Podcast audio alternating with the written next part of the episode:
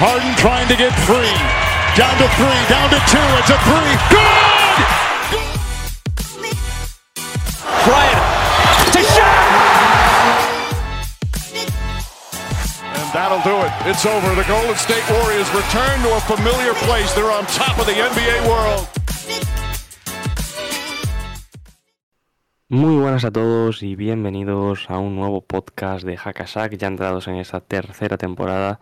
Si queréis ver un poco, bueno, escuchar, perdón, las novedades, las comentamos en el podcast que subimos este pasado martes. Eh, bueno, un podcast que hicimos sobre la división su- sureste de la NBA, pero donde al inicio comentamos un poco las novedades que vamos a traer para esta tercera temporada. Y hoy, como bien podéis bueno, en- ver en el título, en la miniatura, eh, vamos a hablar de todas esas noticias, de todos los traspasos, movimientos, eh, algunos jugadores lesionados que se han producido en el tiempo que no hemos estado tan activos, en el que no hemos subido nada a plataformas y no hemos hecho tampoco ningún dir- directo, así que lo vamos a comentar todo hoy y para ello tengo a mis dos compañeros. Por un lado, Daniel Cortiñas, ¿qué tal estás? Muy buenas, Diego. Yo bien. ¿Tú qué tal estás? Yo bien, la verdad. Buen día para hacer hoy, para grabar. No vamos a desvelar el día porque esto, para que sea temporal, ¿no? El podcast, aunque se suba el fin de semana, puede ser que no lo estemos grabando el fin de semana. Entonces, si aparte de las noticias que estamos recogiendo, que se nos han quedado en el tintero, eh, se nos escapa alguna, por, porque ahora por la semana pues deciden, deciden moverse, eh, que sepáis que no es culpa nuestra, que es culpa de la programación. Entonces, disculpándoos por ese lado. Y por otro lado tenemos también a Pablo Díaz, ¿qué tal estás tú? ¿Cómo estáis, chicos? Eh, ¿qué tal? Bueno, yo un poco entiendo que como vosotros, ¿no? Cogiendo ritmo. Eh, estos días cuesta un Mi poquito temporada, más. ¿no? Del podcast. Sí, hay que, hay que ir adaptándose otra vez. Cuesta un poquito. El- al principio estás un poco eh, oxidado, ¿no? Esa es la palabra, yo creo. Sí. Pero, pero bien, hay cositas que hablar y sobre todo eso. Hoy vamos a hablar pues de esos temas que a lo mejor nos hemos quedado con ganas de comentar durante el verano. Cuando nos fuimos prometimos que si pasaba algo gordo podíamos hacer un directo de emergencia o algo así, pero bueno, al final la verdad es que se han portado bastante en la NBA y nos lo han dejado para la vuelta. Así que vamos a, vamos a repasarlo todo ahora. Han sucedido bastantes cosas ¿eh? en este, en este periodo. Parecía que algunas iban a tardar más, otras se acabaron bastante rápido y se cerraron. Y bueno, Pablo, ya que estás, te veo emocionado, podemos empezar por la situación de tu equipo que se ha movido estos días en varios frentes, ¿no? Sí, eso parece. En más de Eh, uno. por un lado, la renovación de LeBron James y por otro lado, eh, han adquirido un jugador que va a ser importante esta temporada, como es Patrick Beverly. No sé si es uno de esos jugadores que te gusta, ahora que está en tu equipo, lo ves con buenos ojos. Eh, mira, yo te voy a ser muy honesto. Yo siempre he sido bastante... O sea, nunca me ha gustado nada Beverly, la verdad. No, bueno, es un jugador bastante hateado a nivel general en toda la liga. Es de esos que dicen, bueno, como has dicho tú, ¿no? Que hasta que está en tu equipo lo odias y cuando está en tu equipo lo amas. Pero yo... mm, a mí no me gusta Beverly y yo lo tengo que decir. Ya contarás ahora cómo ha sido el movimiento por el cual lo hemos fichado, pero en principio no es un jugador muy de mi agrado, la verdad. Bueno, un Patrick Beverly, por cierto, que vuelve a Los Ángeles. Sí. Digo, poca tregua le hemos dado a Pablo, ¿eh? Tan solo un episodio en esta temporada y ya se ha tenido que meter con los Lakers y ya lo vemos totalmente deprimido. Bueno, mm, yo creo que eh, algo mejor que otros días lo veo, ¿eh? Eh, sí. Sí, por- pero va bueno, tampoco épocas era muy poco. difícil. Va por épocas. Va por épocas. Dentro de, de la depresión que tienes con los Lakers, ¿no, Pablo? Bueno, Estamos en una, en una época buena, podemos decir. vamos, vamos a darnos tiempo un poco a los Lakers, por favor. Eh, yo, yo tengo la fe, tengo la esperanza de que el día que hagamos la guía de la división de los Lakers eh, tenga un optimismo un poco más grande. Con movimientos. Mayor que Patrick Beverly, ¿no? Sí, con movimientos que aún creo que se quedan por hacer y demás, y que veremos qué sale de ahí. Así que vamos a ir poquito a poco. Bueno, Patrick Beverly que llega a Los Ángeles Lakers y a cambio eh, a Utah van THT, Taylor Horton Tucker, y el señor Stanley Johnson. Nos hemos quedado a nada de ver la, el típico traspaso de THT y una segunda, ¿eh? No sé qué os parece. Se acabó el meme, ¿eh? el meme murió. Eh, Acabó. a, a mí me tienen que arrestar, ¿eh? Si digo lo que pienso del tema THT. No, no, di, di, para eso estamos. Eso, claro, sea- Dani, eso no, no vale. Tirar aquí la piedra y esconder la mano, o sea... Ahora desembucha. eh, O sea, a ver, realmente THT ha parado unos cuantos traspasos eh, en la carrera que ha tenido en, en Lakers y ahora pues sale por Patrick Beverly, que me parece una grandísima adición este año para los Lakers, eh, no estoy bromeando, pero claro, mirando hacia atrás, pues te da la sensación de que has desaprovechado muchas oportunidades. ¿Qué me vas a contar, eh? Yo, esto, bueno, el día, el día del. No sé si os acordaréis, el día del primer deadline que nos pilló. eh, bueno, cuando todavía no teníamos ni Twitch. eh, Estaba en el ambiente, pues supongo que lo que está comentando Dani ahora, que es el tema de que los Lakers no quisieron dar a THT por Kyle Lowry. Y, y yo recuerdo, y quiero recordar, que en aquel momento yo dije que yo daría a THT por Kyle Lowry. Pero, bueno, al final el tiempo eh, es soberano y ha pasado lo que ha pasado. Yo tengo que decir que esto creo que va a ser una opinión muy impopular porque a día de hoy THT es un jugador que está muy, muy, muy mal considerado a nivel general por, por la NBA, pero eh, yo opino y creo que se ha dado demasiado por Beverly. Eh, THT creo que es un jugador mm, que ha tenido un año desastroso, eso está claro. Pero no podemos olvidar que estamos hablando también de un jugador de 21 años, 21 años, que su primera temporada en Lakers fue buenísima, porque la verdad es que estuvo genial. Y, y creo que todavía tiene un margen de mejora importante. Y de hecho ahora en Utah yo estoy convencido de que va a mejorar muchísimo y si le dan balones y si le dan protagonismo, yo creo que se va a salir. Entonces, eh, más allá del meme, más allá de que la gente piense que THT es un jugador de nivel Plata, mm, yo creo que se ha dado demasiado por un Beverly que, insisto, creo que a nivel competitivo sí que te da ese plus y estoy convencido de que va a empujar al equipo hacia adelante, pero que para mí es un jugador que está un poco sobrevalorado, la verdad. Sobre todo por lo que ap- aporta puramente en pista y creo que incluso como defensor es un jugador que muchas veces se le considera por encima de lo que realmente es. Yo no estoy tan de acuerdo con eso. ¿eh? Yo creo que, que el- hay que tener en cuenta el contexto de los dos equipos y si los Lakers quieren conseguir un jugador del estatus y el calibre de Patrick Beverly, eh, un THT tenía que entrar en la operación porque no hay, no tienen a otro jugador para poder meter ahí. Eh, rondas, eh, yo creo que al equipo, por ejemplo, en este caso a Utah, en segundas rondas creo que le sirven a poco. Eh, entonces tenía que ser THT, no había otro. Y me parece que hay que entender el contexto de los dos equipos porque eh, los Lakers por una parte no consiguen un jugador como Patrick Beverly de otra forma y los Utah Jazz se llevan a un jugador joven que pueden desarrollar, que hemos visto en sus inicios sobre todo eh, qué puede ser lo que llegue a hacer en, en pista. Y creo que de hecho lo está hablando mucha gente, THT es uno de los candidatos a jugador más más mejorado de esta temporada, contando con más minutos en Utah Jazz y, en un equipo, bueno, luego hablaremos de cómo se va a componer, porque también ha habido traspaso en Utah, pero en el que está un poco vacío de estrellas y de jugadores importantes. Entonces THT yo creo que en, los Jazz ahí por esa parte va a ser importante también. Mm. Yo estoy en un punto medio en realidad, o sea, creo que es cierto lo que dice Pablo de que se ha sobrepagado a Beverly, eh, pero es que me da la sensación también de que lo había que hacer, dadas las circunstancias de, de los Lakers, al final se hacen con un especialista eh, defensivo que les va a venir yo creo que genial en escenario competitivo si es que llegan este año. Eh, y, y THT estaba pues tan devaluado que al final ha tenido que salir por eso. Claro, lo que digo yo, duele mm, ver este traspaso si, si miras para atrás, pero teniendo en cuenta el poco margen que ha comentado Diego ya, pues, pues es lo que te quedaba. Sí, yo estoy muy de acuerdo en el tema de que estaba devaluado, sobre todo. Y quizás aquí, o sea, yo estoy diciendo algo que no mucha gente estará de acuerdo conmigo, porque en general, y ya no solo a nivel de opinión pública, sino dentro de la liga, el valor de THT ahora mismo estaba por los suelos. O sea, esto es algo que se ha comentado todo el verano y que todo el verano sabíamos que era un jugador que, pues eso, había pasado de ser la clave para un intercambio por Kyle para ahora no ser, eh, no, ningún equipo estar interesado en él. Entonces, pues bueno, teniendo eso en cuenta, al final sí que quizás sí que es un traspaso que lo había que hacer, ¿no? Y que tampoco ibas a sacar mucho más por él.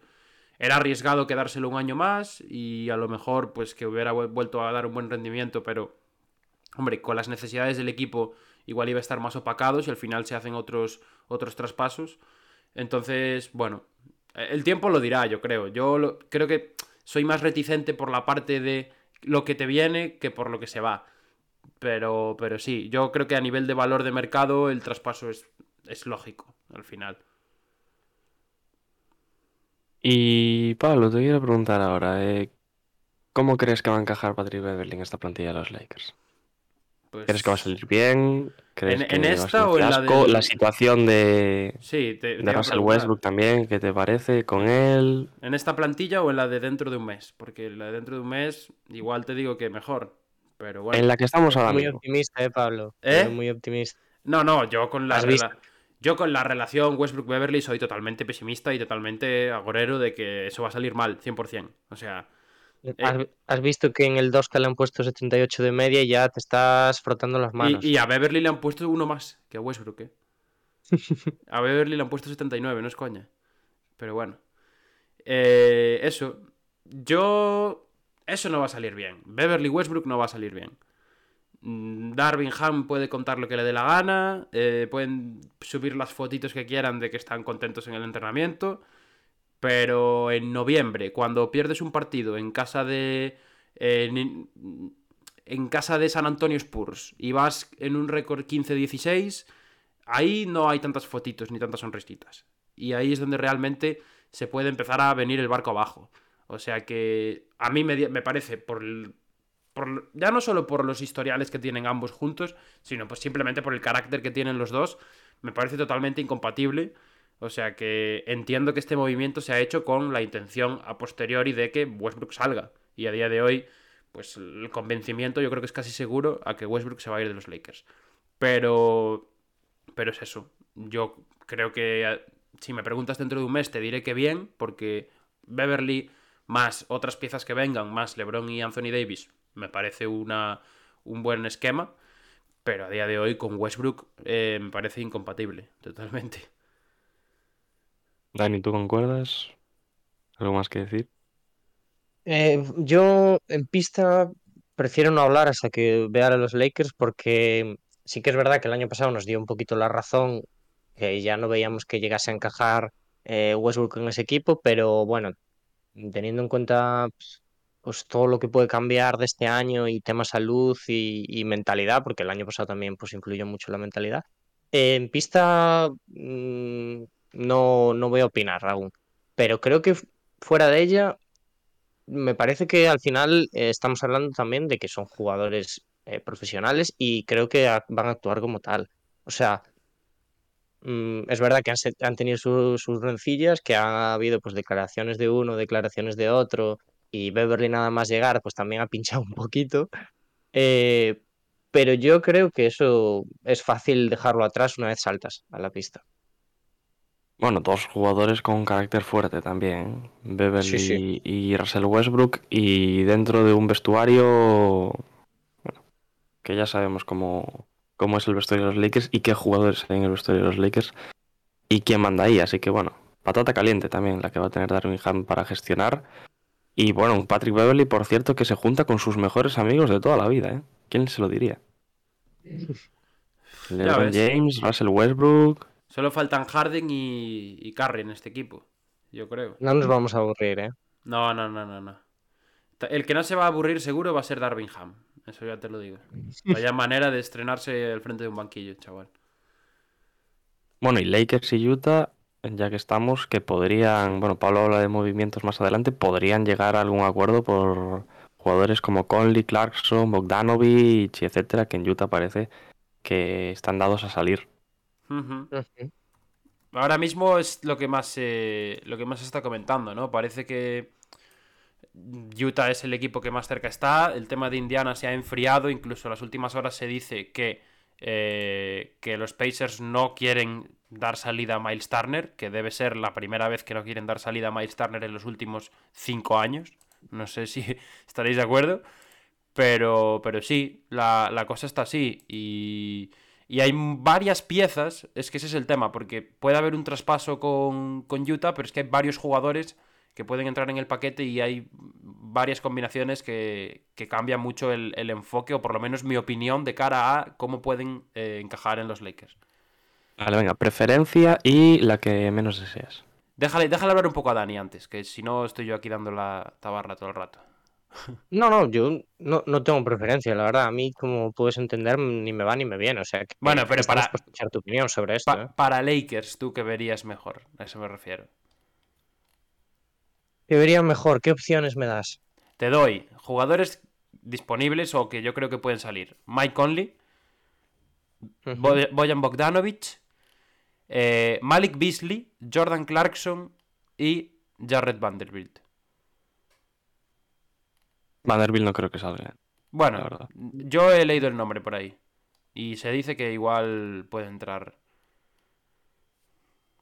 Eh, yo creo que los que mejor encajarían serían Vanderbilt y Mike Conley, si sale Westbrook, claro. Sí, sí, Westbrook, Pero Westbrook sale seguro. me, me- Mm. me parece muy utópico que lleguen esos dos y, y funcione todo. Ya. Y Conley, por cierto, que tiene un contrato. Sí, Mayor, 22 pero- 22,6 pero es- kilos este año que entra ahora y 14 garantizados el año que viene como mínimo. Yo creo que los 22 no son problema, pero los 14 sí. ¿eh? O sea, el hecho de tener un segundo año. Esa es la clave del, tema. El, el tema es que Lakers, eh, todo lo que se ha movido hasta ahora es con la intención de que eh, en la agencia libre de 2023 tengan salario supuestamente para ir a buscar a Kyrie. Es lo que han dicho. Y, y parece que, pues, que es el camino que intentan seguir. Pero, eh, claro, en este traspaso, obtener a Mike Conley, obtener a Malik Beasley, obtener a Clarkson o, o, bueno, a Vanderbilt no porque cobra 4 millones, pero cualquiera de estos tres que he dicho son contratos de dos años. O sea que mm, no podría eh, irse a por Kyrie con, con estos contratos en plantilla, que bueno, que queda mucho, eh, que igual el año que viene, igual de este año viene Mike Conley y el año que viene o se le vuelve a traspasar o se le corta o algo así. Entonces, sí, sí. Movemos Eh, fichas como. Sí, yo creo que es complejo a día de hoy, pero mm, Lakers yo creo que preferirían no llevarse contratos largos. Yo os voy a decir lo que creo. Yo creo que va a salir Westbrook. La- el tema ahora mismo, esto es información, no es porque lo diga yo, pero la discusión está entre meter una primera ronda o meter dos primeras rondas. Dos primeras rondas, que es lo que quiere Danny Ainge, lógicamente. Y a mí, personalmente, Mike Conley, por ejemplo, no me gustaría que viniera a los Lakers. En primer lugar, ¿Por encaje o En por contrato? en primer lugar por contrato y en segundo lugar porque creo que está en caída libre. En cuanto a rendimiento y en cuanto a bueno aportación ya el año pasado yo lo vi bastante mal y este año pues creo que ya es difícil que pegue una remontada otra vez para arriba teniendo en cuenta que tiene 34 años y que bueno que estas cosas pasan a esta edad Entonces, ¿cuáles serían tus dos elegidos en este caso? Para mí, Bo- Bogdanovic seguro, segurísimo. O sea, le queda un año a 19,5 millones y si sale bien, seguro que el año que viene es capaz de renovar por menos dinero.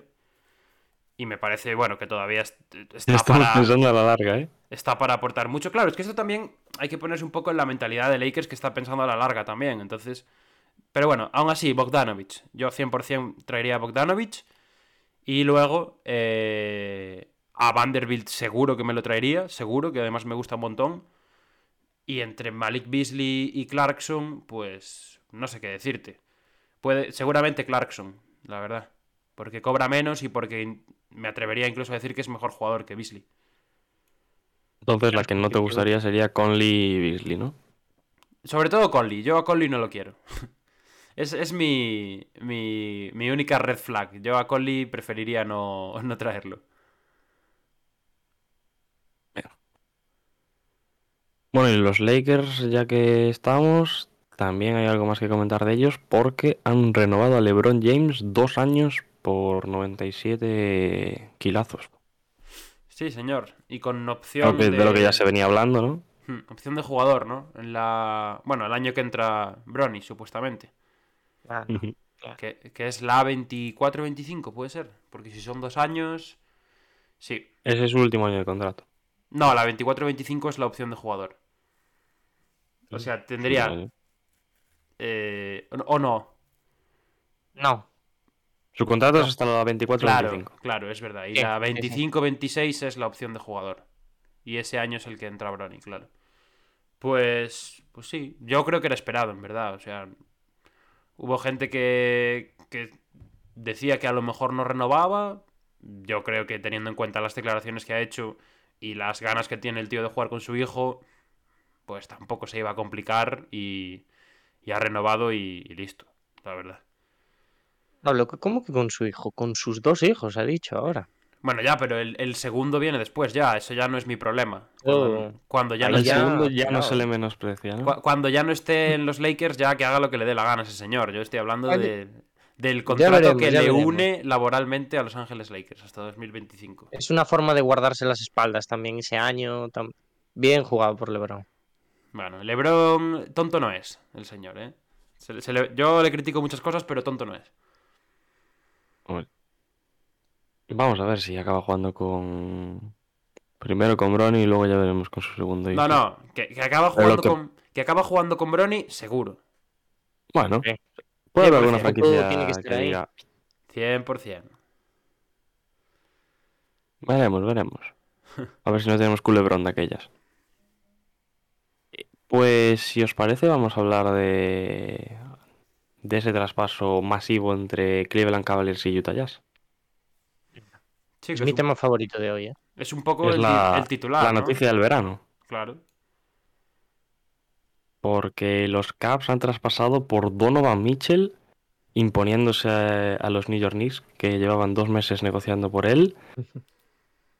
Y los Utah Jazz, que se llevan un, un buen, un buen paquete, un buen puñado de jugadores y también de rondas a cambio, como son eh, Lauri Markkanen, el rookie de este año de que seleccionaron los, los Utah Jazz, eh, los Cleveland Cavaliers, perdón, Okai Agbayi, Colin Sexton, que además ha firmado un contrato de cuatro años en el Sign and Trade por 72 millones de, de dólares y luego tres primeras rondas sin proteger, que son las de 2025, 2027 y 2029 y dos eh, intercambios de, de ronda 2026 y 2028 por ese Donovan Mitchell. ¿Qué os parece el traspaso? ¿Qué os parece también que hayan sido los Caps que los que hayan al final pues se han impuesto en esas negociaciones con, con Utah Jazz a un puñado de equipos que también han preguntado por él? Y básicamente eso. ¿Qué os parece ese traspaso? ¿Quién gana? Si creéis que es justo, si veis mejor el de los Knicks, contadme. ¿Qué os parece? Yo, yo creo que a mí me gusta muchísimo este traspaso. ¿eh? O sea, a, nivel de conferencia también creo que eso, volvemos a reforzar la conferencia este, que desde hace muchos años no era tan fuerte como yo creo que es ahora. eh, y este año nos lo vamos a pasar muy bien. Y, y creo además que está bien pagado. Me parece que los Knicks, claro, dependían un poquito más de las rondas, lejos del tema Barrett y- y otras opciones que se podían meter. Y, y me, me parece que al final lo que han hecho los Caps ha sido evaluar un poquito lo que tienen en plantilla. Y es decir, Sexton era un jugador con el que no contaban ya para este año, por lo que ha pasado la, temporada pasada, ¿no? De que sí que es verdad que en la 2021 em, aún era el ball primario de- del equipo. Y, pero ya para la 21-22, que no sé, cuántos partidos llegó a jugar, muy poquitos, em, ya había sido relevado por Garland, ya desde Bickerstaff ya tenía clarísimo que no iba a ser el jugador que, iba a jugar con balón, ya bajaron mucho sus minutos también, entonces, mm, visto lo visto, visto que quería un contrato que también no le iban a dar la franquicia, se deshacen de él y traen en su lugar a Donovan Mitchell, que sí que creen que va a poder coexistir bien con Garland, y que es otro All-Star más que sumar al carro. De momento tenían dos ya este año en plantilla y quién sabe si otro más con Mobley. O sea que yo estoy encantado con este traspaso. ¿Tú, Pablo? Sí, yo un poco en la misma línea, ¿no? O sea, creo, creo que al final eh, para Caps es barato el traspaso. Lógicamente, pues en cuanto a rondas, no tan barato, pero al final tú estás ap- ap- apostando por un proyecto que supuestamente durante los años que te cubren esas rondas va a ser competitivo, ¿no? Porque todos estos jugadores que tienen ahora los Caps están firmados por muchos años, o sea que no, no debería ser un problema mayor entregar esas rondas de draft. Y, y, la realidad es que en cuanto a jugadores, poco han dado. Han dado un Mark Cannon que todavía seguimos sin ver su mejor versión en la NBA y que este año dejó algún destello, pero yo creo que no ha sido un año especialmente bueno por parte del, del finlandés. Y, y, a un Okayak Baji que no hemos visto jugar y que puede salir bien, pero que bueno, realmente lo, lo tienes que dar porque recibes a un All-Star a cambio.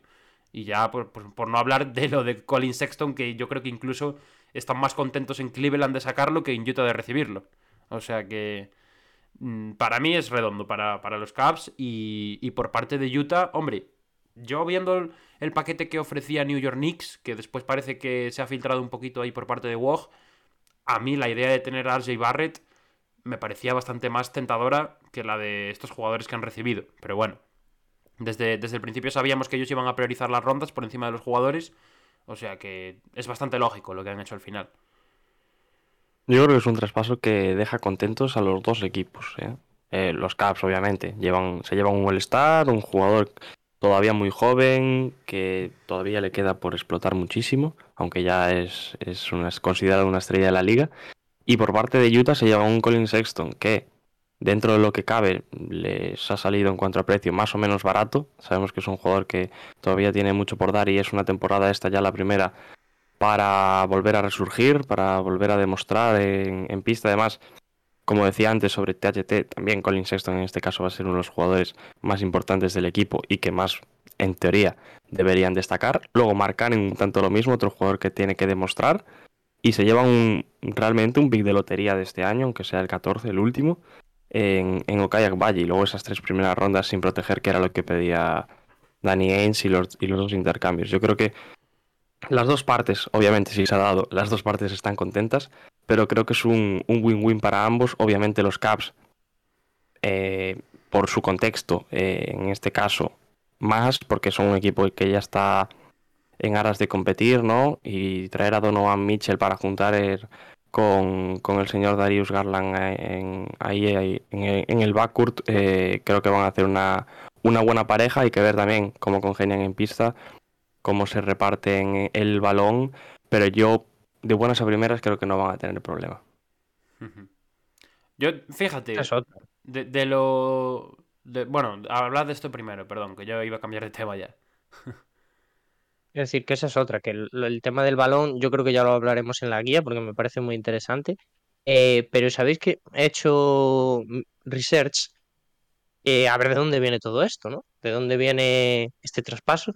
Y es curioso porque eh, Kobe Altman, que es actual presidente de operaciones de los Cavs, ex GM, que coge además el, el, puesto en 2017, cuando Kyrie pide salir, pues todo viene de esa solicitud de traspaso de Kyrie, es traspasado, acaba en Cleveland la, el, el, pick de, de, los Nets por parte de Celtics y, y, se convierte en la selección número 8, que es Colin Sexton, por encima de Shea Gillius Alexander o de eh, Michael Porter Jr., por ejemplo. Y ahora la primera selección de Kobe Altman en aquel 2018 se acaba transformando en Donovan Mitchell. O sea que yo creo que nada mal de cómo está gestionado y lo que decía Pablo, de que no se tienen que preocupar por unos años porque el próximo contrato de una estrella que tienen que, que renovar es el de Donovan Mitchell y es dentro de tres años. Eso es la, esa es la mayor victoria de todo esto. ¿eh? O sea, tú que ves tres rondas y dos swaps y que realmente no, te, no estás preocupado, que luego pueden salir mil, mil cosas mal, ¿eh? pero que no estés preocupado uh -huh. por, por si esas rondas salen buenas, porque supuestamente tienes un equipo competitivo a cinco años vista, claro. eso es lo, lo, lo, mejor del traspaso, sin duda. ¿eh? Y además, bueno, por cierto, se acaba ya el, el jugar con, con hombres grandes en, en, Cleveland. Ahora con la entrada de, de Donovan Mitchell va a tener que cambiar un poco el, el esquema. Pero yo creo que eso, ese es otro punto importante, ¿eh? el de la juventud de este equipo, porque la edad media debe ser muy baja, no me la sé exactamente, pero... Lo he mirado, si hablamos... lo he mirado. ¿Sí? He mirado cuál puede ser la edad media si es, bueno, lo que esperamos, ¿no? Lo de Evan Mobley, Jarrett Allen, Donovan Mitchell, eh, Colin Sexton. Si en Opening. Night, claro, eso, perdón. eh, si en Opening Night sale esta gente, la edad media es de 23 con algo. Y aún así, y a pesar de la juventud, es un equipo que va a competir, que ya lo, he- ya lo ha hecho el año pasado, que ahora el, el plus de Donovan Mitchell es eh, una, una subida total de nivel. Tampoco seamos y nos tiremos de la moto, ¿no? Pero hay que tener calma con este equipo y, y dejarlo trabajar. eh, pero tiene muy, muy buena pinta estos, estos Cleveland Cavaliers. Sí, y yo esto hay que decir que por parte de Utah, en cuanto a lo que se llevan, bueno, lo, hemos dicho antes ya que lo que querían eran rondas, lo que priorizaban eran las rondas, pero quizás de lo que se llevan de Cleveland, lo más ilusionante puede que sea Okai Akbaye directamente.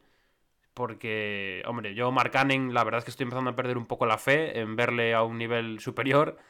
Y Colin Sexton no lo veo como dando ese paso de importancia. Entonces, Para mí la apuesta de este traspaso de Jazz es Colin Sexton. Fuera de las rondas, no sé. A mí yo me- creo que le van a ser, dar ser. un buen papel. No, que se lo van a dar está claro, porque no, no tienen otro. O sea, no, Bueno, no y, tienen- y además porque bueno, lo, lo firman por cuatro años, ¿no? Sí, sí, sí, pero, pero no sé. Yo personalmente tengo mis dudas, tanto con Sexton como, como con Mark Cannon, pero tampoco me quiero meter aquí que tenemos guía eh, dentro de poco y allí habla- habrá que hablar de la plantilla ya.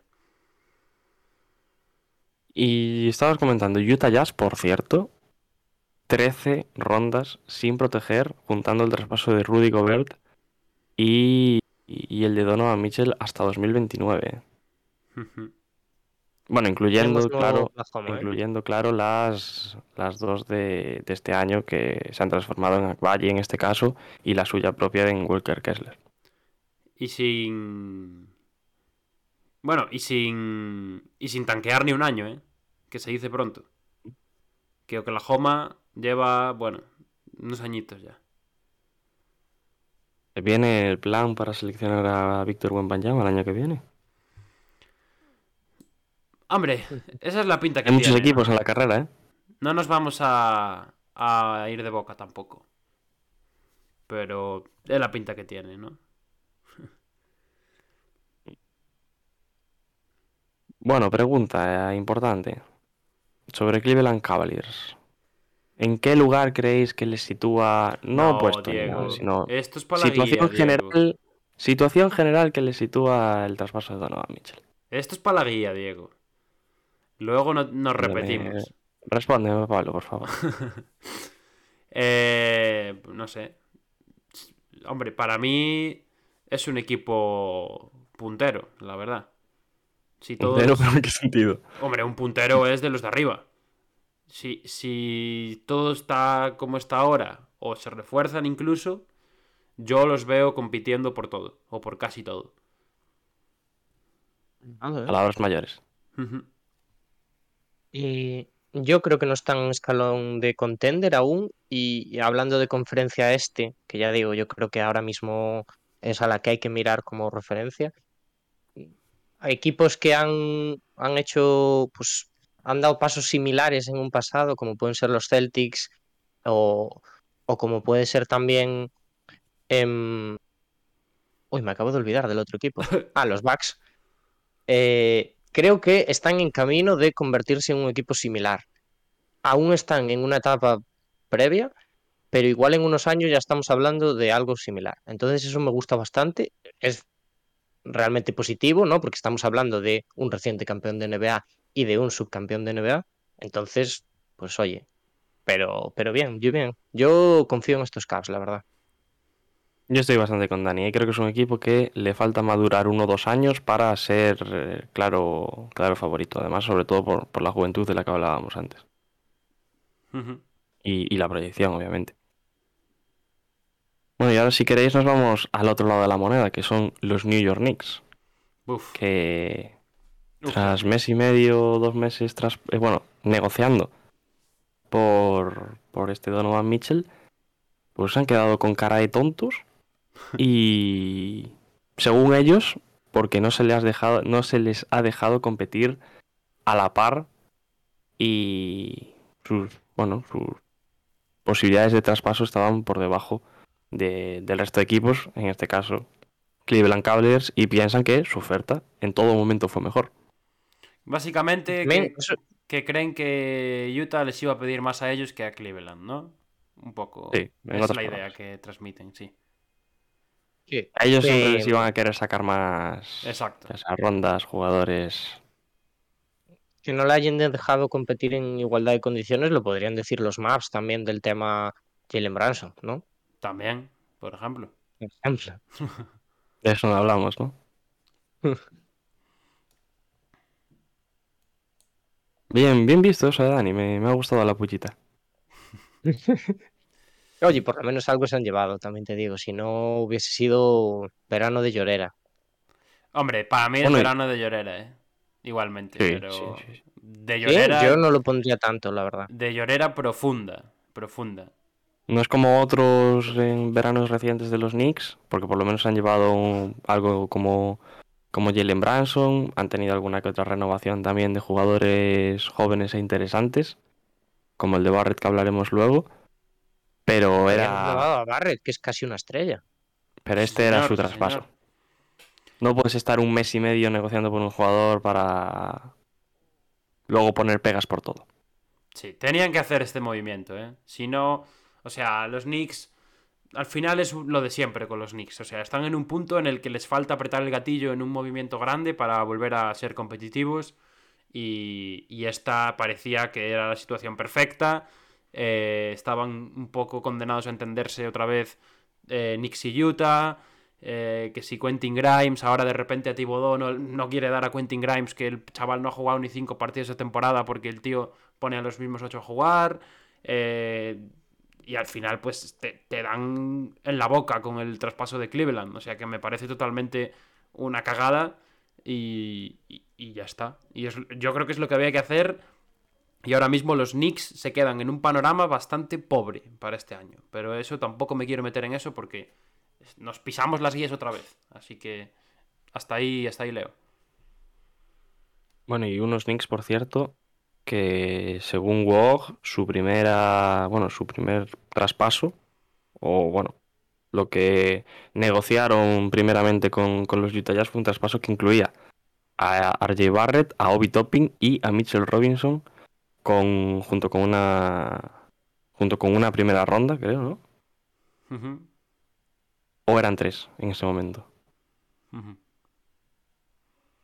Eh, lo, lo que yo sé o lo que yo he leído de ESPN es que el último paquete que ofrecieron los Knicks, o sea, eh, los Utah Jazz querían a Quentin Grimes y a RJ Barrett.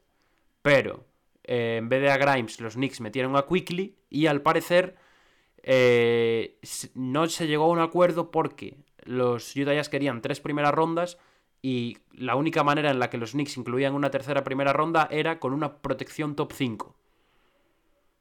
Y Ya, por... pero, pero esa es la última. Yo te estaba preguntando por la, por la primera. Buf, la primera no sé.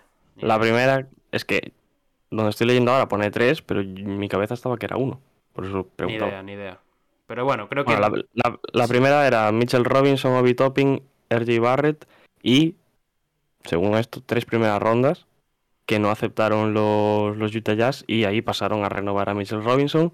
Posteriormente, todo lo que comentamos este, este año, este verano, eh, que si cinco, que si cuatro, que si por aquí, si por allá, que si Grimes, Topping, Fournier, no sé qué, no sé cuánto. Al final, esa que nos comentabas ahora tú, Pablo. Y luego para quedarse de brazos cruzados los New York Knicks. Que parece de coña, pero es la, es la realidad. coña. Parece de coña.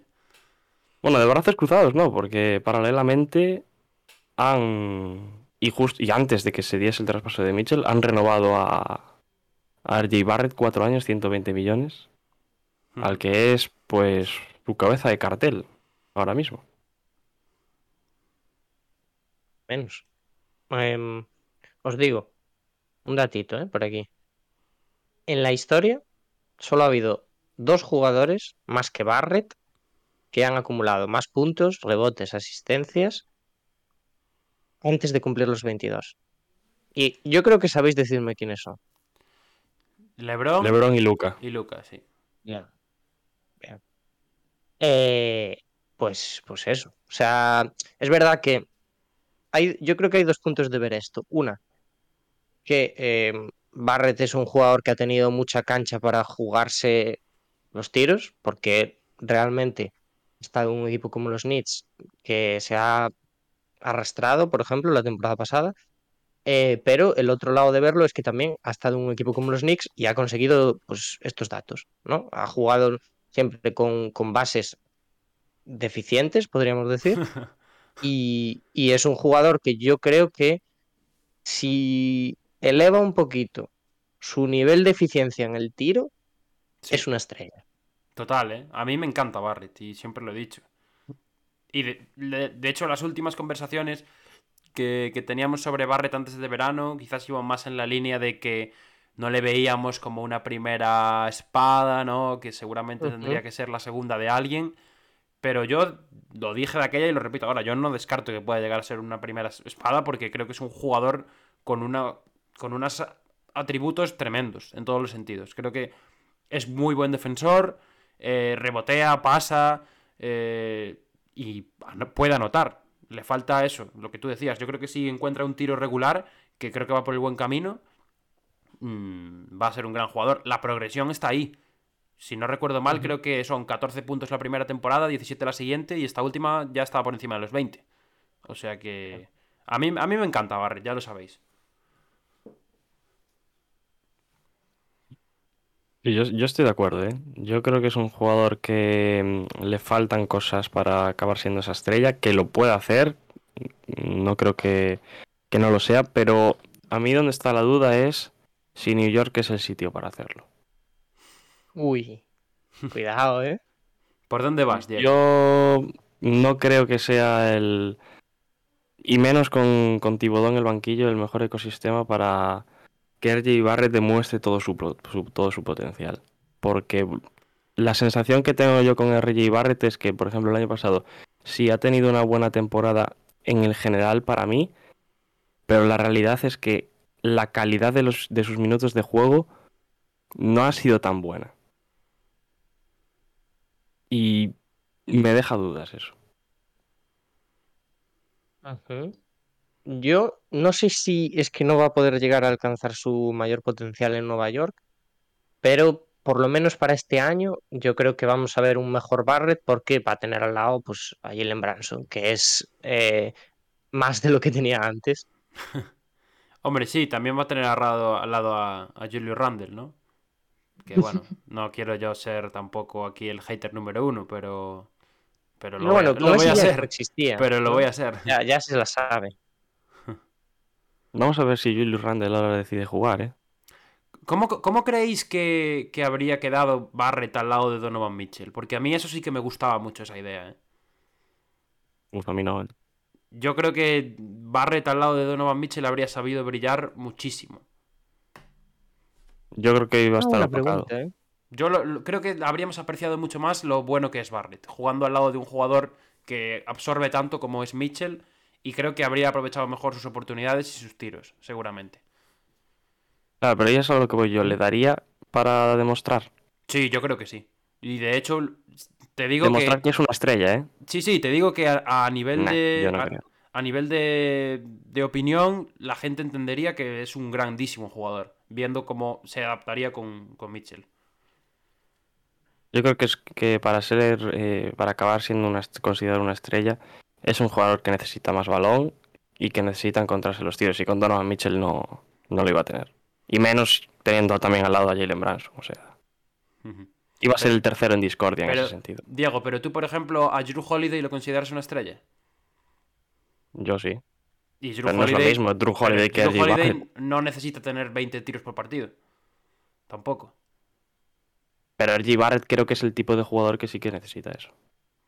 Pues yo creo que con menos tiros. La consideración del, del público de que sea un, primero un buen jugador y luego una estrella. Para mí, con menos tiros, eh, ganaría relevancia y ganaría eh, seguramente eficiencia también. Eso puede ser. Pero Barrett creo que es un jugador que tiene que aspirar a más que ser tercera espada.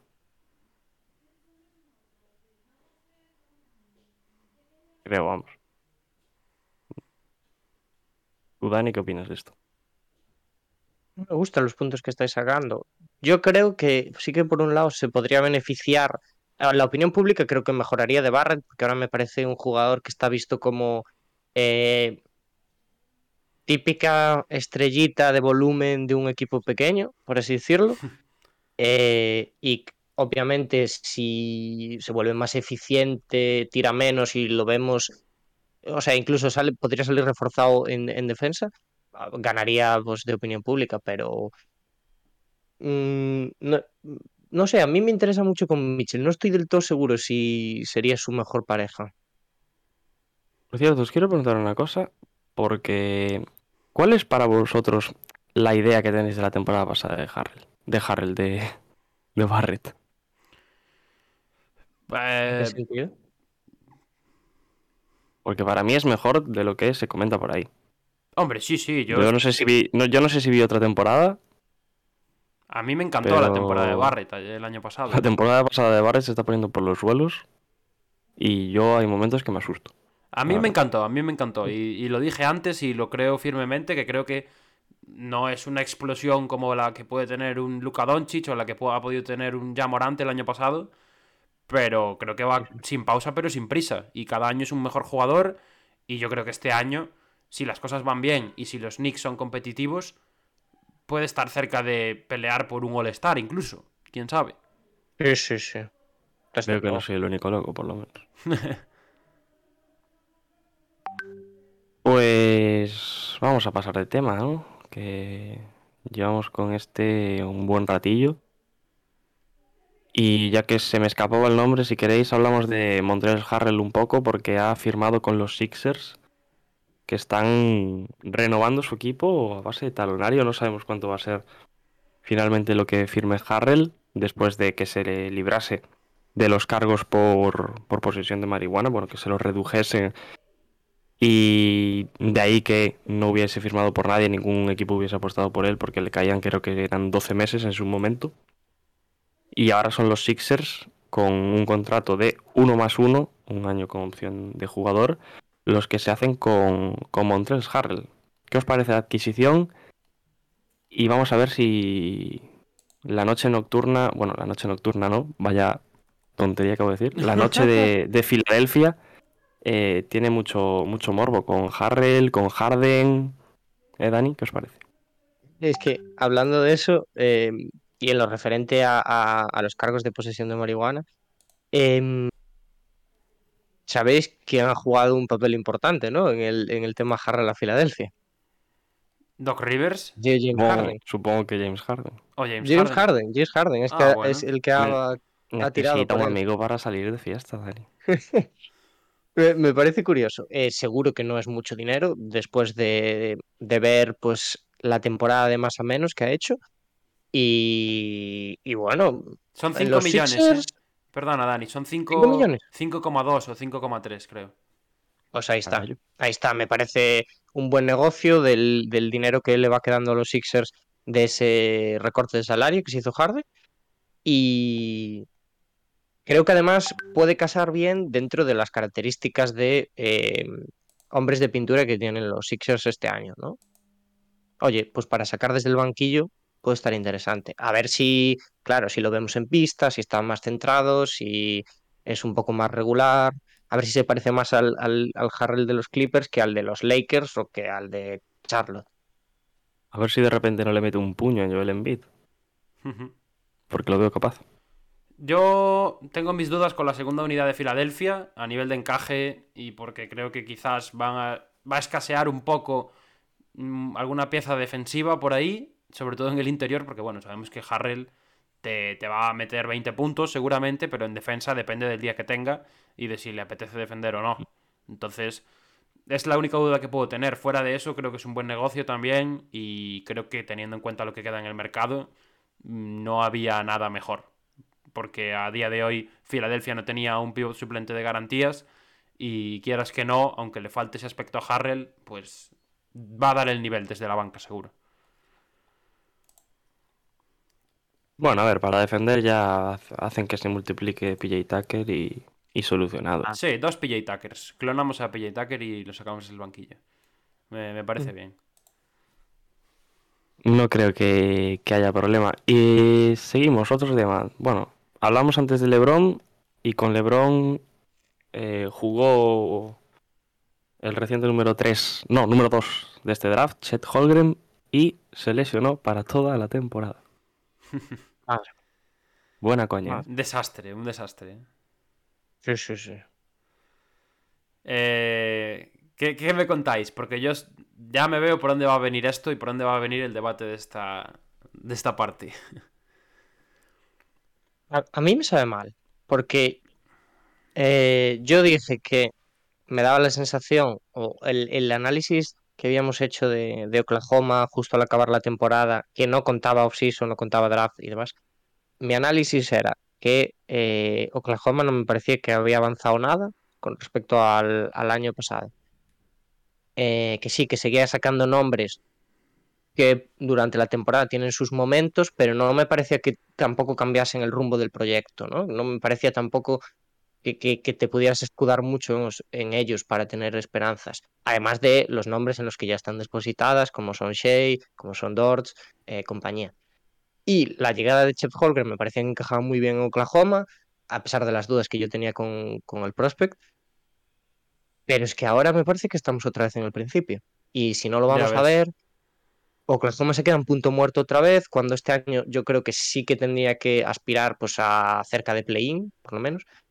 Y, y bueno, mm, me duele un poquito por, por, por Shea, que, que sí que era año de intentar competir y a ver, a ver cómo se, cómo Mm. se recompone. Es que eso es lo ver, fuerte. ¿eh? digo, Lo fuerte es que cae esta lesión y solo con esto los, los Thunder están donde estaban el año pasado. O sea, es que no, no hay, no hay otro, otra lectura positiva del verano que no fuese la adquisición de Holgren. O sea que. Bueno, eh, punto de partida otra vez. Y, y a ver cómo evoluciona el proyecto, porque seguro que gente como Shea empieza a estar un poco cansada y es otro candidato a decir: Mira, yo quiero ganar en algún momento. O sea que a ver cómo va. Y también te digo, eh, no creo que la adquisición de Chet Holgren hiciese cambiar mucho los planes de competitividad de Oklahoma.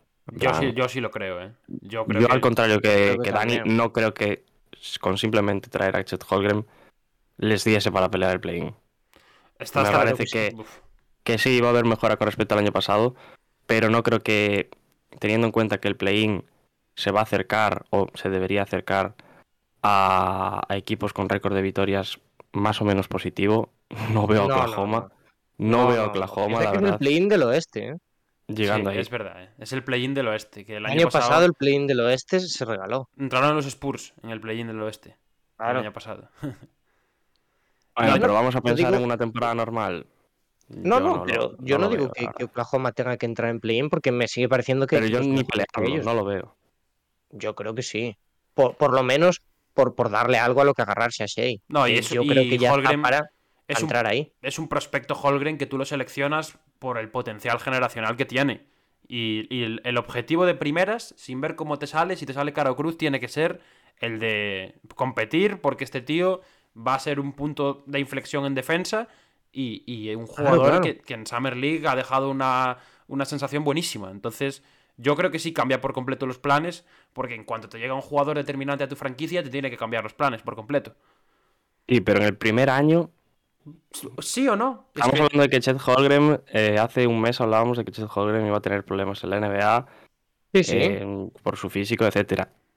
Con esos problemas, no puedes decir que por Chet Holgren es un equipo que va a competir. O sea, creo que se, acerca- Sí, se aleja mucho de la realidad. porque ¿Que van a superar que no- sus, su- lo que hicieron el año pasado? O que, bueno, que lo harían con, con él en pista. Hombre, yo creo que es probable porque el tipo de jugador que te llega, eh, que es un jugador que es mejor que el 95% que, del equipo que tienes, pues obviamente.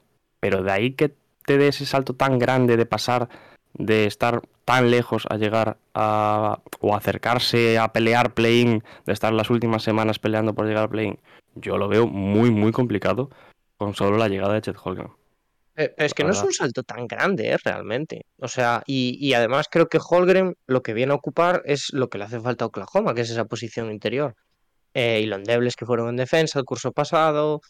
Entonces, pero tampoco lo digo necesariamente como eh, es una catástrofe para este año, lo digo como es un punto muerto en el proyecto, porque ya no es que este año, eh, eso, no, no vayan a estar donde yo creía que podían estar. Creo que estás perdiendo un año al final de relacionarlo con el resto de jugadores en pista. Y eso a mí me parece un problema teniendo en cuenta el tipo de prospect que es Holgren. Nah, yo estoy con ¿eh? además- Yo creo que era exigencia mayor este año. Y además yo creo que la noticia de Oklahoma este año, o por quién se iba a ver a Oklahoma este año, era por él. Sí. Y ahora pues, realmente te queda el mismo equipo del año pasado, con los seis tíos, siete tíos que saquen nuevos ahora, de la manga, como hacen todos los años. y a, venga, a jugar. Oye, eh, vamos a opinar de lo que ha sido el auténtico debate de esta lesión, que es el tema de los proams y estas cosas, ¿o no? Por mí, sí. Mm, ¿Vosotros qué- ¿quieres- ¿Tienes una pensáis? opinión certera? Yo quiero una opinión sincera y certera. Yo no que- tengo, no tengo opinión, eh, la verdad. O sea, me ni me va ni me viene. Yo, Yo, Venga, yo quiero preguntar una cosa. ¿El día que se lesiona es el día en el que el pabellón estaba mojado? Sí, es ¿O ese que día. había humedad? Sí, es ese día. Yo la opinión la tengo clara. Venga, cuéntanos, Diego. Ilústranos. Yo estoy bastante de acuerdo y me parece incluso bueno para los jugadores, para la NBA como producto y etcétera, que los jugadores juegan partidos de esta forma en verano. Pero, obviamente, creo que hay que haber unas circunstancias y unas características en los pabellones y un poco más de seguridad y etcétera, que permita que se desarrolle, Hmm. pues, obviamente no vas a tener la calidad de un partido NBA, ¿no? Pero que se acerque o que se sí, que sí, asemeje un que- poco Que son pachangas. ello. Son pachangas. que sea una pachanga, pero que haya un algo de pues, calidad en la pista y etcétera. Que creo que hay más pabellones que, que los de la NBA que puedan tenerlo. Mm, Primeramente, pabellones de instituto de muchos, de muchos equipos, eh, yo creo que lo tienen. Entonces, no creo que sea tan difícil. Y, y ese día, si todo lo que se comentó de que el pabellón estaba húmedo, etcétera, yo creo que no se debería haber jugado directamente. Por mucho que viniese LeBron James o el Papa. Bueno, venía LeBron, venía Tatum, venía Holgren, venía Banquero y venía no sé quién más también. Eh, yo, yo lo tengo claro, ¿eh? Para mí, o sea, hay un punto clave en todo esto que es que estas pachangas de, de jugadores NBA y tal se llevan haciendo toda la vida. Lo que pasa es que antes no se retransmitían, no se hacían Ujú. proams y no sé qué, pero toda la vida los jugadores NBA quedan en verano entre ellos y juegan pachangas.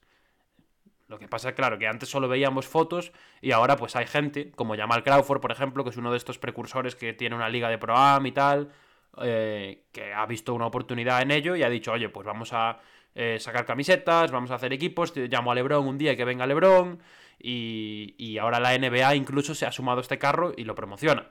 A mí no me parece mal, porque la gente dice, claro, es que va a jugar esta pachanga de verano y se lesiona porque no tenía que estar ahí, no sé qué. Qu- Quiero decir, o sea, si no se hubiera lesionado ahí, se habría lesionado en una pachanga sin retransmitir, ¿sabes? Entonces, yo estoy muy con Diego en el sentido de que me parece bien que se transmitan, me parece bien que se les dé bombo, pero hay que asegurar unos mínimos. Y, y el tema de la pista, aunque yo creo que no tuvo mucho que ver con la lesión, porque la lesión al final es un salto, o sea que no, no, no influye mucho, pero, pero sí que creo que, que habría que, regularlo. Fuera de eso, yo no he hecho mucho la culpa a estos torneos que no me interesan, eh, que a mí me dan muy igual. O sea, lo que pase en un programa me, me la trae al pairo, vaya. Pero, pero sí, es eso. Creo que puede pasar. Igual que si hubiera estado entrenando solo, se podría haber lesionado también. Es una jugada de mala suerte y ¿qué le vamos a hacer? Bueno, y además luego también todos estos jugadores juegan partidos de entrenamiento entre sí, que Sí, sí, es lo que digo, eso. ni, se retransmiten, ni hay público, y están ellos, un par de entrenadores Sí, de no. estos que tienen propios. ¿No, no habéis visto fotos Y- este verano de, de Curry y Trey Young, por ejemplo? En el mismo partido. Que estaban Curry, estaban No. Trey Young y estaban un par de jugadores más. Sí, o la mítica que vemos siempre todos los años, este año no he visto, por cierto, de Ben Simmons tirando triples en partidos de estos. Sí, sí, sí. Este año No, ha llegado, ¿eh? No sé si ayer Dani ha llegado, pero de ayer. yo soy el verificador. Ese vídeo es viejo. No es de este año. Ah, ¿Es viejo? Yo No ese vídeo lo había visto otro año ya. Encima la cuenta que lo subió, que es, Dani, ¿eh? que es una de estas cuentas ahora que son bastante trolls, pero el vídeo no es de este año.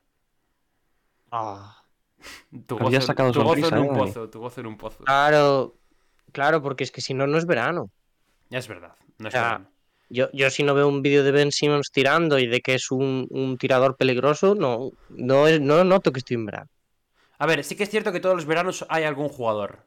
No tiene por qué ser Simmons. Este, o sea, hace dos años Sí. fue McGee, por ejemplo. El año pasado me suena de Andre Jordan. Y este año, no, no sé. Taco, me acuerdo de Taco. Sí, este, este verano ha habido algo también, ¿no? A mí me suena este verano algún tío de estos randoms tirando triples. Un. No sé, algún de estos. Bueno, que no han tirado de tres. Un, un Plumlee, por ejemplo, algo así. Me quiere sonar. Pues yo la verdad no, no recuerdo. Pues Dani, ¿tú quieres decir algo sobre esta situación? Yo no tengo, Lo guardas no tengo mucha opinión sobre esto. Me parece bien que vayan, se lo pasen bien. Y no, nada más. Se pueden lesionar, pues como, como pasa en un entrenamiento. Pues vamos con, con otra lesión, en este caso de Danilo Gallinari, que también se ha lesionado para bastante tiempo en su rodilla derecha y estará de baja de 6 a, bueno, un intervalo de 6 a 12 meses todavía por definir. Un Danilo, Danilo, Da- oh, Da- Danilo Gallinari que entraba dentro de los planes del equipazo que estaban montando los Celtics. Qué pena, ¿eh? Que no va a Los jugar este año, básicamente. Joder. Tiene Sí, toda sí. la pinta. Nada, eh, pues, ¿qué vamos a decir? O sea, era la pieza que faltaba en Boston. Ya si, si no les llegaba con haber fichado a Malcolm Brogdon para salir desde el banquillo, pues imagínate con. Imagínate con, con Galinari. Pero, pero bueno, yo creo que ahora lo. Más que lamentarse, lo que se puede debatir es qué deben hacer los Celtics. Porque yo creo que tienen que fichar a alguien. Hay que moverse, sí, sí. Sí, sí. Yo lo, lo dejé caer el, el martes, ¿eh? Para mí, Carmelo en Boston, cuidado. Interesante. La verdad que Carmelo tiene un futuro con bastantes equipos, ¿eh? Bueno, en sí, con, mesa, bastantes equipos, pero sigue sin ficharle nadie. Que es. eh, es como que se habla mucho siempre de tal, no, este jugador que todavía sigue libre, ¿cómo puede seguir libre? Bueno, si sigue libre, por algo será, ¿no? ¿Pero por los equipos o por él? Esa es la Por él, pregunta. por él, claramente. A ver, Carmelo, yo lo he tenido en Lakers el año pasado y sí es cierto que para, lo, para la edad que tiene está bastante bien, pero es un jugador que tiene sus limitaciones y que sirve para... Carmelo el año pasado fue uno de los mejores No, no, pero- de Lakers. Yo no Sí, me sí, refiero y eso es- a, eso es lo a triste. por él. O sea, Yo no me refiero por él en el sentido de por su juego, sino si es él el que no quiere fichar todavía por ningún equipo o son los equipos los que no van a buscarle. Esa mi Nah, yo creo que tiene ofertas también. Hombre, yo ¿eh? creo- que tiene ofertas. Sí, yo creo que alguna oferta tendrá. A mí me extrañaría no muchísimo que no tenga ofertas Carmelo Anthony. Por eso digo que yo creo que es decisión suya. No veo firmar con nadie de momento. 100%, Esperarse. Ya te digo. Si tuviera que poner mi dinero hoy en día, lo pondría en que va a fichar por los Celtics. Se había hablado de Denver también, ¿no? Un posible regreso y tal, pero no sé, no sé. Yo apuesto por Boston que después de lo de Galinari, que por cierto, menuda coña, ¿eh? Porque al principio parecía que iba a ser una cosa de menisco y luego resulta que le hacen otra prueba y tiene roto el cruzado también. O sea que menuda, menuda coña los exámenes médicos. Jodiendo, ¿eh? Sí, sí. Pues vamos a hablar del último tema del día, si queréis. Venga. Otro de los temas del verano, que nos estuvo hablando semanas y semanas sobre este jugador. Vaya. Kevin Durant se queda en Brooklyn Nets. Me, hace gracia. Brown, nunca mejor dicho. Todo el verano, a dónde va y al final se queda. Todo el mundo esperando a que se mueva KD para ir a algún sitio. Sí, sí. Literal, ¿eh? Nada, yo tengo que decirte. eh, me hace gracia este caso. Me hace gracia porque desde, el- desde la semana siguiente a que saliera la petición de traspaso, ya todos estábamos como diciendo un poquito por lo bajo, bueno, igual se queda, ¿no? Que, que es algo que realmente nunca ha pasado en, en, en las peticiones de traspaso en la NBA. Siempre que un jugador ha pedido salir, nunca se valoraba la opción de que se quedase. Pero ahora con Durant, co- como era una situación tan inverosímil y, y en la que realmente ha habido tan poco, porque lo poco que hemos tenido ha sido filtraciones interesadas para moverlo o para revivir la situación, mm, ha sido un- una cosa muy extraña, muy extraña. Y yo creo que el propio Durant al final eh, ha puesto los pies en la tierra y ha dicho, vale, mm, me da que no voy a poder salir y que voy a tener que, mm, bueno, intentarlo con los Nets, ¿no? Año Y importante. además, de Durant. tal cual.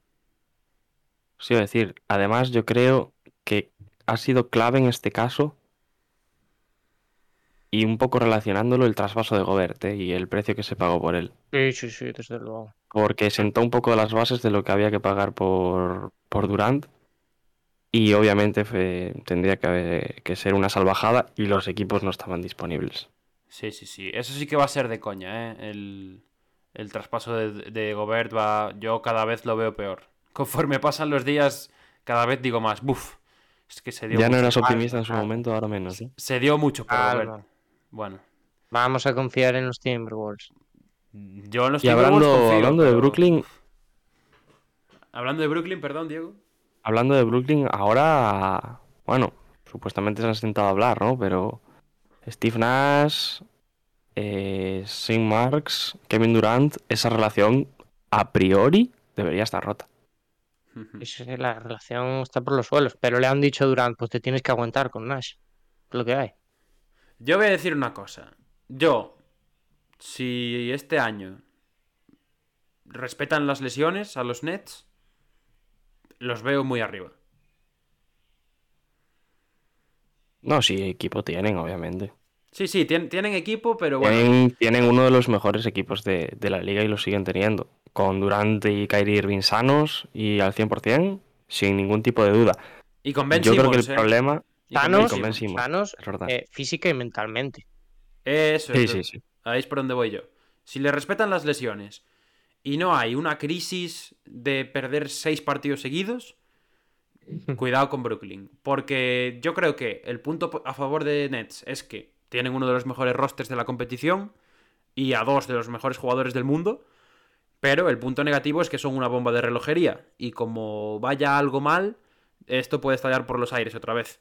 O sea que. Yo te digo, no, no hace falta que pierdan seis partidos, eh, porque estalle. ¿Y entonces qué tiene Yo que creo que, pasar? con- que cualquier tontería en este equipo ya se magnifica. Y más después de lo que ha pasado. Pero ¿a qué le llamamos El tontería? cumpleaños de una hermana. Sí. Cualquier tontería. El que- que Durant pierda el 2K un día. Sí, habéis visto, esto ya es prensa rosa, prensa rosísima, pero eh, habéis visto el último rumor de que, bueno, supuestamente Kevin Durant o Blake sí. Griffin son el papá de un niño de una eh, mundialmente conocida Eh. actriz de cine para adultos, ¿no? Eso sí que es Eh, un poco no de coña, visto, la verdad, es un poco de coña. Te- te- eh, os referís a algo de este estilo, ¿no? Que pueda de repente reventar el proyecto entero, ¿no? De- de- Sí, de- de cualquier tontería que, que te- cualquier tontería que se te pueda pasar por la cabeza, que digas, eh, bueno, Kyrie se va a las Bahamas porque le da la gana, eh, Durant se mete en su casa y no sale, todo esto puede pasar. Durant O sea, tenía torneo Yo del me espero cualquier cosa. eh, mañana salían nuevas, Quiero decir, nuevas cartas del Dosca y Kyrie Irving un día- que quemó incienso en el vestuario y Harden dijo, yo de aquí me voy. O sea, en ese vestuario puede pasar cualquier cosa. En el vestuario de Cleveland. Para ahuyentar los malos espíritus. Es que eso es lo mejor de la anécdota. Yo- Oye, y a un vestuario, por cierto, que llega otro que tampoco Es se que Ben calla, como es Marquise Morris, ¿eh? No, no, y Ben Simmons igual un día eh, falla un tiro libre, hace un airball, se va al banquillo y se, se sienta escondido en una esquina y no se levanta en tres semanas. O sea, no, no, hay- no hay por dónde coger esta... Bueno, y TJ Warren, otro más, venga. Eh, no sé quién más hay en Aún los así, Nets. ¿Quién da pueda- más? ¿Quién da más? Aún, aún así, eh, si no hay, yo creo, debacle a principio de temporada, de que pasa algo y el equipo ya pues se desestructura, mm, lo mismo que dije con Atlanta. Han quedado tan abajo que esto va a ir para arriba, o sea, casi seguro. Yo estoy de acuerdo. Y yo creo que va a ir para Son arriba. favoritos, ¿no? Para vosotros. No, favoritos no. No, para mí no. Para mí No, para mí sí. Yo por equipo sí.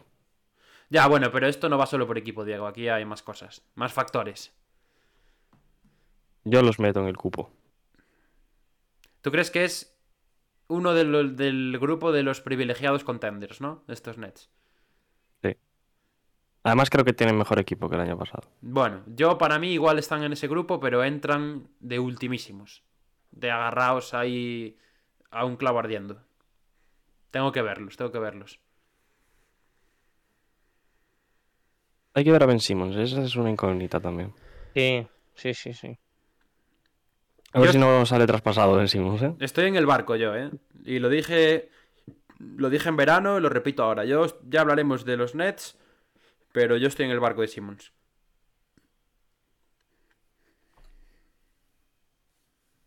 Pues si no queréis hablar más de Durant, podemos ir dejando por aquí el episodio de hoy. Sí, la verdad, hemos hecho un buen Sí. repasito, en verdad, ¿eh? Una horita y diez. Sí, sí. Se ha quedado, ha quedado completo y, y ya estamos al día, que es un poco el, a- el ansia que teníamos eh, los tres, ¿no? De, bueno, vamos, estamos ya de- como de vuelta, pero hay temas que no hemos comentado, o sea que igual eh, parece que estamos desactualizados, ¿no? Pero ahora ya eh, está todo tachado en la libreta. ¿Estabas nervioso tú? ¿Quién? ¿Yo?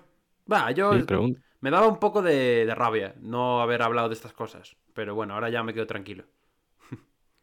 Ahora ya empezamos de cero. Sí, Ahora lo que venga semanalmente, habrá que hablar de ello. sí, señor. Pues nada, ¿qué me decís para despediros? Nada, eso, que ya estamos al día y, y que de ahora en adelante, aunque todavía esperamos noticias, sí que es cierto que parece que la gran parte del pescado está vendido en esta agencia libre. Entonces, mm, vamos a ver qué pasa, seguiremos con las guías a tope y con todo lo que salga por ahí de noticias. Y, y nada, que encantado de que nos escuchen y nos vemos el martes que viene. Dani, a ti te voy a pedir una cosa, hazme spam de algo. Vale. De lo que quieras. Vale. Martes, Twitch, directo, División Suroeste.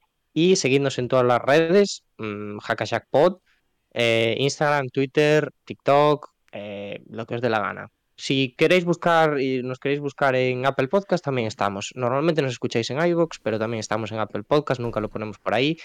Pero es que da un poco de pereza coger el enlace de Apple Podcast, lo siento.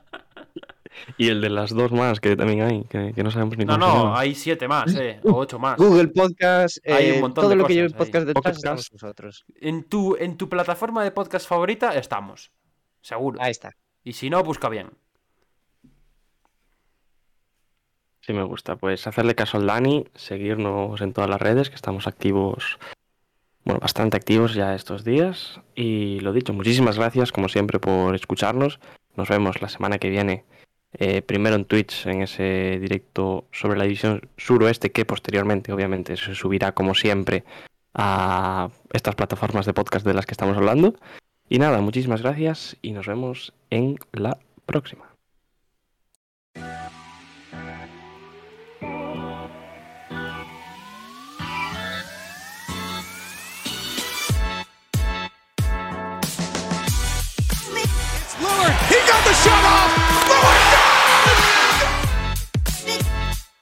Harden trying to get free. Down to three, down to two. It's a three. Good!